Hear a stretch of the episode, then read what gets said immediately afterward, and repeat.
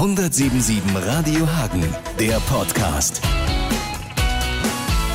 Haiti ist für viele jetzt hier schon wieder furchtbar weit weg. Also das geht ja immer schnell in den, in den Schlagzeilen. Ne? Man denkt vielleicht jetzt noch so gerade an Japan, wenn überhaupt. Ja. Schilder du doch mal, wie, wie würdest du sagen, wie weit sind die Menschen jetzt mit den, mit den ganzen Nachwehen dieses Erdbebens schon klargekommen? Sind die noch ganz am Anfang? Wie ist der Stand der Dinge vor Ort? Ja, man kann auf der einen Seite gar nicht glauben, dass es erst anderthalb Jahre her ist. Ähm, denn eigentlich sind die Haitianer wieder zur Tagesordnung übergegangen. Nur, dass man dazu sagen muss, dass auch vor dem Erdbeben ähm, haitianische Ta Tagesordnung aus Chaos bestanden hat. Und ja, jetzt ist eine etwas andere Chaotie. Man hat von der Straßenszenerie noch immer das Gefühl, es hätte sich wenig getan. Leider. Trümmer sind also immer noch nicht gänzlich äh, geborgen und äh, entsorgt. Ähm, nichtsdestotrotz findet aber wieder ein Leben statt. Also dieses Paralysierte hat sich sehr schnell gelegt ähm, Hilfeleistungen sind inzwischen so kanalisiert, dass sie eben, ja, dass sie ihre Projekte haben, dass man Aufbauprojekte hat, dass man anfängt, neue Heimat, neue Behausungen zu schaffen und eben ganz wichtig auch, dass so ein, für Kinder auch ein Alltag weitergeht, sprich, dass da wieder irgendwas wie Schule funktioniert, dass da geregelte Mahlzeiten stattfinden können, in welcher Familienkonstellation auch immer. Bei uns im Kinderheim zum Beispiel ist es viel voller geworden äh, in Haiti, im haitianischen Kinderheim. Wir haben also ja aus der Not heraus hunderte von Kindern neu aufgenommen, dass die auch wieder in in so eine Art Routine reinkommen. Und das inzwischen muss man schon sagen, doch, es ist ja so, das akute, die akute Phase ist jetzt vorbei. Es geht jetzt darum, das zu stabilisieren, ja, was man Alltag haitianischen Alltag nennen kann. Du hast ja gerade gesagt, die Kinder brauchen zum Beispiel Schule, die brauchen ja nicht nur Schule. Ähm, sag mal, was ihr dabei Angel of Light macht, was ja möglich gemacht wurde durch Hagener Geld auch. Mhm. Was kriegen die Kinder da? Ja, also dieses ähm, Engel des Licht-Programms ist wirklich unmittelbar in den ersten Tagen nach dem Erdbeben entstanden aus der ja, aus dem Bedürfnis heraus, was machen wir mit den Kindern, die in dieser, in diesem Durcheinander, in diesem Trümmerhaufen, in dieser Mischung aus Leid, Tod, Qual, Chaotie, die da ja zwischenrum wursteln. Was machen wir mit denen? Und dann ist dieses Projekt Engel des Lichts entstanden. Und zwar handelt es sich da um eine Art Kindertagesstätte in ganz großem Rahmen, und zwar in den Zeltstätten, in den Unterkünften, in den Notunterkünften, die auch jetzt nach wie vor so existieren. Also die ganze Stadt Port-au-Prince ist nach wie vor ein großer Campingplatz, würde man fast sagen, also eine große Zeltstadt.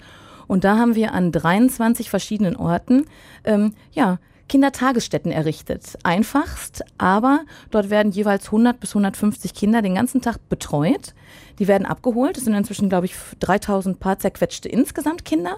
Die werden also abgeholt, die werden mit Betreuern dorthin gebracht, kriegen den ganzen Tag neben medizinischer Versorgung Verpflegung werden also ähm, grundversorgt an Lebensmitteln, haben Kleidung, kriegen ein bisschen Schul, ja, so Grundschulwissen äh, vermittelt und Spaß. Werden also auch bespaßt. Es gibt Kinderspiele, Clowns treten auf. Es ist also wirklich so ein Kinderprogramm, um auch einfach das so ein bisschen auszusondern zu dem grausamen Alltag, den es gerade am Anfang so gegeben hat. Wenn ich jetzt da hinkommen würde, äh, spontan hingebeamt und würde mir das angucken, würde ich jetzt mal von der Umgebung abgesehen, das würde ich erkennen, wo ich dann da bin, aber äh, merkt man an den Kindern auch dieses Traumatisierte oder wenn man dann mit ihnen spielt, können die es wirklich dann ausblenden oder, oder woran merkt man die Wunden dann da auch? Nee, ich glaube, also in diesen Momenten sind sie wirklich weggebeamt. Ja, also in den, in den, in den Stunden, wo auch die, die, das Umfeld anders aussieht, fröhlich aussieht, die Betreuer auch sich wirklich da sehr engagieren. Dazu muss man sagen, diese hunderte von Betreuern, die sich darum kümmern, das muss ja auch logistisch erstmal äh, gestemmt werden, sind fast alles ehemalige Ex-Pequeños, so nennen wir die, ehemalige Heimkinder aus unserem haitianischen Kinderdorf die nun erwachsen sind, die da irgendwo draußen gelebt haben und nach dem Erdbeben sozusagen alle zurück zu Mama Kinderheim gefunden haben und sich jetzt um die Betreuung der Kleinen kümmern. Ja, für ein kleines Entgelt. Ähm, also es ist schon, in dem Moment merkt man nichts von Trauma. Ähm, wenn sie dann wieder zurück in ihre ja, äh, Zeltbehausung gehen, wo dann vielleicht die Mama äh, es nicht mehr gibt oder jemandem ein Bein fehlt, ein Arm fehlt, dann ist die grausame Wahrheit dann schon wieder da. Aber es ist so ein bisschen Abstand von der Wirklichkeit in dem Moment, in dem sie sich da in der Kindertagesstätte befinden. Und dann lassen Sie jetzt mal auf das Urprojekt kommen, mhm. das Dorf. Seit 2003 bist du ja da auch dabei, das aufzubauen und werden immer mehr Kinder. War dir vorher klar, dass sich sowas wie dieses Krebshaus entwickeln kann daraus? Oder hast du erstmal gedacht, das ist und bleibt für alle Zeiten Kinderheim? Also direkt nach dem Erdbeben waren wir auf der dominikanischen Seite der Insel wirklich erstmal ausschließlich für Logistik zuständig. Es ging darum, dass wir die äh, Hilfsleistungen rübergeschifft bekamen, beziehungsweise auf dem Landwege. Ähm, das war in der ersten Phase, in der akuten Hilfsphase.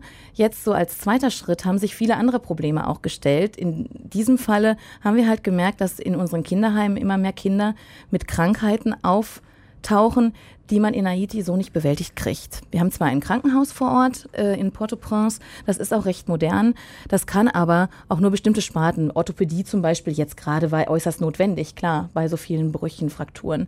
Ähm, aber zum Beispiel Krebs ist immer noch so ein Thema, was ja doch sehr ausgefeilte äh, Therapie benötigt. Und nach dem Erdbeben ist dann auch natürlich durch Spendengelder ein eigenes Kinderkrebshaus innerhalb unseres dominikanischen Kinderdorfs entstanden. Das ist also mitten mit da drin, äh, steht wie die anderen Kinderhäuser dort auch. Es sind 15 normale Kinderhäuser und es steht da halt mittendrin. Ähm, da wohnen 15, 16 Kinder und die werden dann therapiert. Die kriegen dann also wirklich recht, ja, also ich würde fast sagen, nach westlichem Standard moderne Krebstherapie. Was ansonsten. Das wäre in Haiti nicht möglich, nein. Mhm, nein, nein. Letztendlich die ähm, Hilfe zur Selbsthilfe, also denen eine Angel geben quasi, äh, dieses alte Prinzip, setzt du, setzt ihr da in un unterschiedlichen Projekten ein, sodass die sich einfach selbst helfen können? Ja, letztlich ist das einfach das Dogma. Ansonsten macht jegliche Art von Entwicklungshilfe langfristig keinen Sinn. Also wenn nicht die Hilfe zur Selbsthilfe immer irgendwo da oben steht, wie mittel- und langfristig man sich die Ziele dann auch setzt, dann wäre es einfach, dann wäre es für die Katz. Und ähm, was wir gemerkt haben, gerade in der Dominikanischen Republik, was den Menschen sehr entgegenkommt von ihren Talenten, sind auch so kreative Berufe. Äh, daran mangelt es ihnen nicht. Es fehlt ihnen oft nur daran, äh, dass sie das Material nicht haben, um ihre Kreativität auszuleben. Und so haben wir jetzt im Kinderdorf ein ganz neues Projekt. Das ist auch aus deutschen Spenden äh, möglich geworden. Und zwar ein Töpferprojekt mit einem ganz traditionell gebauten Töpferofen ähm, mit einer Drehscheibe, die man mit Fußkraft noch antrampeln kann, also nicht mehr Strom verbraucht. Und äh, einen Riesenberg, äh, ich glaube 18 Tonnen Rohton, den wir dann selbst verarbeiten und den Kindern das Töpferhandwerk beibringen. Ziel da auch zum einen natürlich, dass die Kinder ein Handwerk erlernen, mit dem sie später, wenn sie dann irgendwann wieder in der dominikanischen normalen Welt äh, leben, sich vielleicht auch ihren Lebensunterhalt mitverdienen können äh, und ihr Leben eben alleine stemmen, ja, Selbsthilfe und zum anderen aber auch therapeutisch einfach ähm, ja, Kreativität lernen und vielleicht gar äh, unsere Special Needs Kinder, von denen wir viele haben, Kinder, die körperliche oder auch geistige Einschränkungen haben aufgrund vorheriger Traumata, die können auch einfach mal sich an diesem rohen Ton auslassen. Es hat also auch therapeutisch wirklich ähm, ja, ähm, super viele positive Komponenten. Das ist also eins. Ähm, das andere ist, dass wir auch immer mehr versuchen, außerhalb des Kinderdorfs was nun mal ein abgeschotteter Bereich ist, muss auch so sein. Man muss seine Kinder ja durchzählen können und man muss ja in irgendeiner Form ähm, ja, wissen, was ist jetzt, was sind wir und was ist, was ist draußen, ähm, dass wir versuchen, da nicht zu sehr eine Insel auf der Insel zu sein, soweit das geht. Dass man also auch die Hilfe Hilfsmaßnahmen, sofern wir können, ein bisschen erstreckt auf unser Umfeld, auf die Nachbarkinder, denen wir erlauben, unsere Schule mit äh, zu besuchen. Oder wenn wir Besuch von Ärzten kriegen, die ihre Dienste äh, sich äh, uns zur Verfügung stellen, dass diese Ärzte eben auch die Patienten außerhalb im Umfeld, in den Armensiedlungen äh, mit äh, begutachten. Und so auch eins dieser ähm, weiteren Kreativ-Outreach-Projekte. Da haben wir jetzt begonnen mit so einem Handwerksprojekt. Da nehmen 25 Frauen dran teil ähm, die kleine Gegenstände produzieren, zum Teil aus Müll, Recycling, aus einfachen Materialien, die man eben kostengünstig erwerben kann und machen da ganz hübsche Sachen draus. Ähm, der Renner im Moment ist, dass ein Fischer den Frauen erklärt hat, wie man Fischernetze knüpft und die Frauen gedacht haben, naja, Fischernetze sind vielleicht nicht so attraktiv und haben kurzerhand da ähm, Hängematten draus kreiert. Wunderschöne Hängematten, die sicherlich auch äh, außerhalb äh, der Dominikanischen Republik äh, ja, Interesse finden könnten. Und das ist gerade ein ganz neues Projekt, äh, bei dem uns wieder mal Hagner unterstützen. Da haben die Zontas äh, uns ganz stark unter die Arme gegriffen. Wir warten auf den Online-Shop, dass wir das hier Ja! Vielleicht nochmal äh, grundsätzlich irgendwie. Ähm Zum einen, wie erlebst du das, wenn du teilweise dann auch hier bist, in der ganz normalen deutschen äh, ja, Luxuswelt in Anführungsstrichen und die Parallelwelt da? Ähm, brauchst du da manchmal einen Tag, um umzuswitchen? Ähm, ist das für dich was ganz Natürliches, diese beiden Welten? Oder denkst du dir jedes Mal, mein Gott, was ist hier für ein Überfluss? Mein Gott, was ist da für ein Elend? Was sind so die Gedanken? Also es sind jetzt bald zehn Jahre, ja nicht ganz acht. Ähm, in denen ich ja immer wieder hier auch her zurückkomme und das auch gerne tue.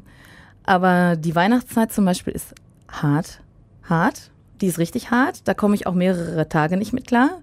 Ähm, nicht in dem Sinne, dass ich mich da jetzt in Depressionen versinke, aber einfach, dass ich es so furchtbar schade finde, dass man nicht sowas entzerren kann und eben auch anders verteilen kann. Jetzt im Sommer wird es mir nicht ganz so bewusst, ähm, was ich aber schön finde dass ich das Gefühl habe, dass man immer mehr, zumindest im groben, großen Bekanntenkreis, dass Leute auch sensibel werden. Dass Leute mit Kindern sensibel werden, dass immer mehr Menschen fragen, sag mal, kann man nicht auch mal was mit Sachspenden organisieren? Kriegt man nicht von unserem Überfluss, was in den Kinderzimmern, in den Wohnzimmern, in den Kellern, in den Garagen bunkert, kriegt man das nicht irgendwie rüber? Das ist also zumindest der Gedanke. Ich höre ihn immer häufiger, ohne dass ich dränge.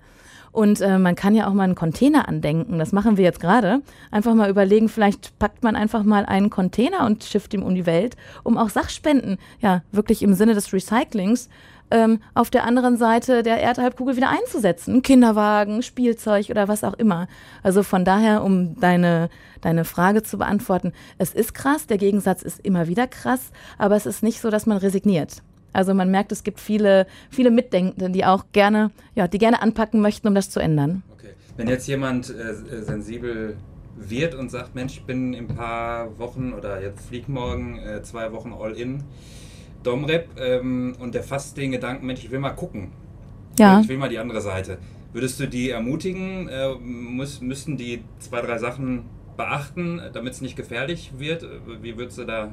Also herzlich gerne. Besucher, also auch gerade Besucher unseres Kinderdorfs, sind herzlich willkommen, ohne dass sie jetzt schon seit Jahrzehnten Pateneltern wären zum Beispiel. Das ist also keine Grundvoraussetzung. Äh, herzlich willkommen. Sie müssen sich anmelden. Und was wir versuchen, ist dann so zu organisieren, dass unsere Kinder nicht das Gefühl haben, sie sind so die Äffchen im Zoo. Ja, also es hängt dann auch schon so ein bisschen von der Häufigkeit ab. Ne, das wollen wir vermeiden. Es geht nicht, dass wir so ein Kinderzoo werden, wo jeder mal reinschneidet und guckt sich die armen, kleinen, hübschen, schwarzen Menschen an. Ähm, das hat bis dato aber sehr gut geklappt. Also wir kriegen Besuch, nehmen die auch gerne in Empfang, zeigen den einzelne Projekte oder eben auch gerade das Kinderheim. Ähm, ich würde es jedem raten. Ich würde es jedem raten. Ähm, viele haben gesagt, es wäre ein einschneidendes Erlebnis, das sie nicht missen möchten. Oftmals ist ein Teil eines Paares zum Beispiel nicht mitgekommen, im Hotel geblieben, mit der Aussage, ah, nee, das kann ich mir nicht antun. Und ähm, ich habe oft genug gehört, gerade von Frauen, die dann doch gekommen sind, habe ich oft genug gehört, dass es bei euch so fröhlich ist. Das denkt man gar nicht. Ja, dass man jetzt nicht todtraurig wieder ähm, da aus dem Kinderheim rauskommt, sondern im Gegenteil. Man merkt wirklich, ähm, die Kinder, die jetzt einmal da sind, die haben es schon gut. Und das spüren die auch. Und es gibt ein Kinderlächeln wieder. Ähm, ich würde jedem einen Besuch empfehlen. 1077 Radio Hagen, der Podcast.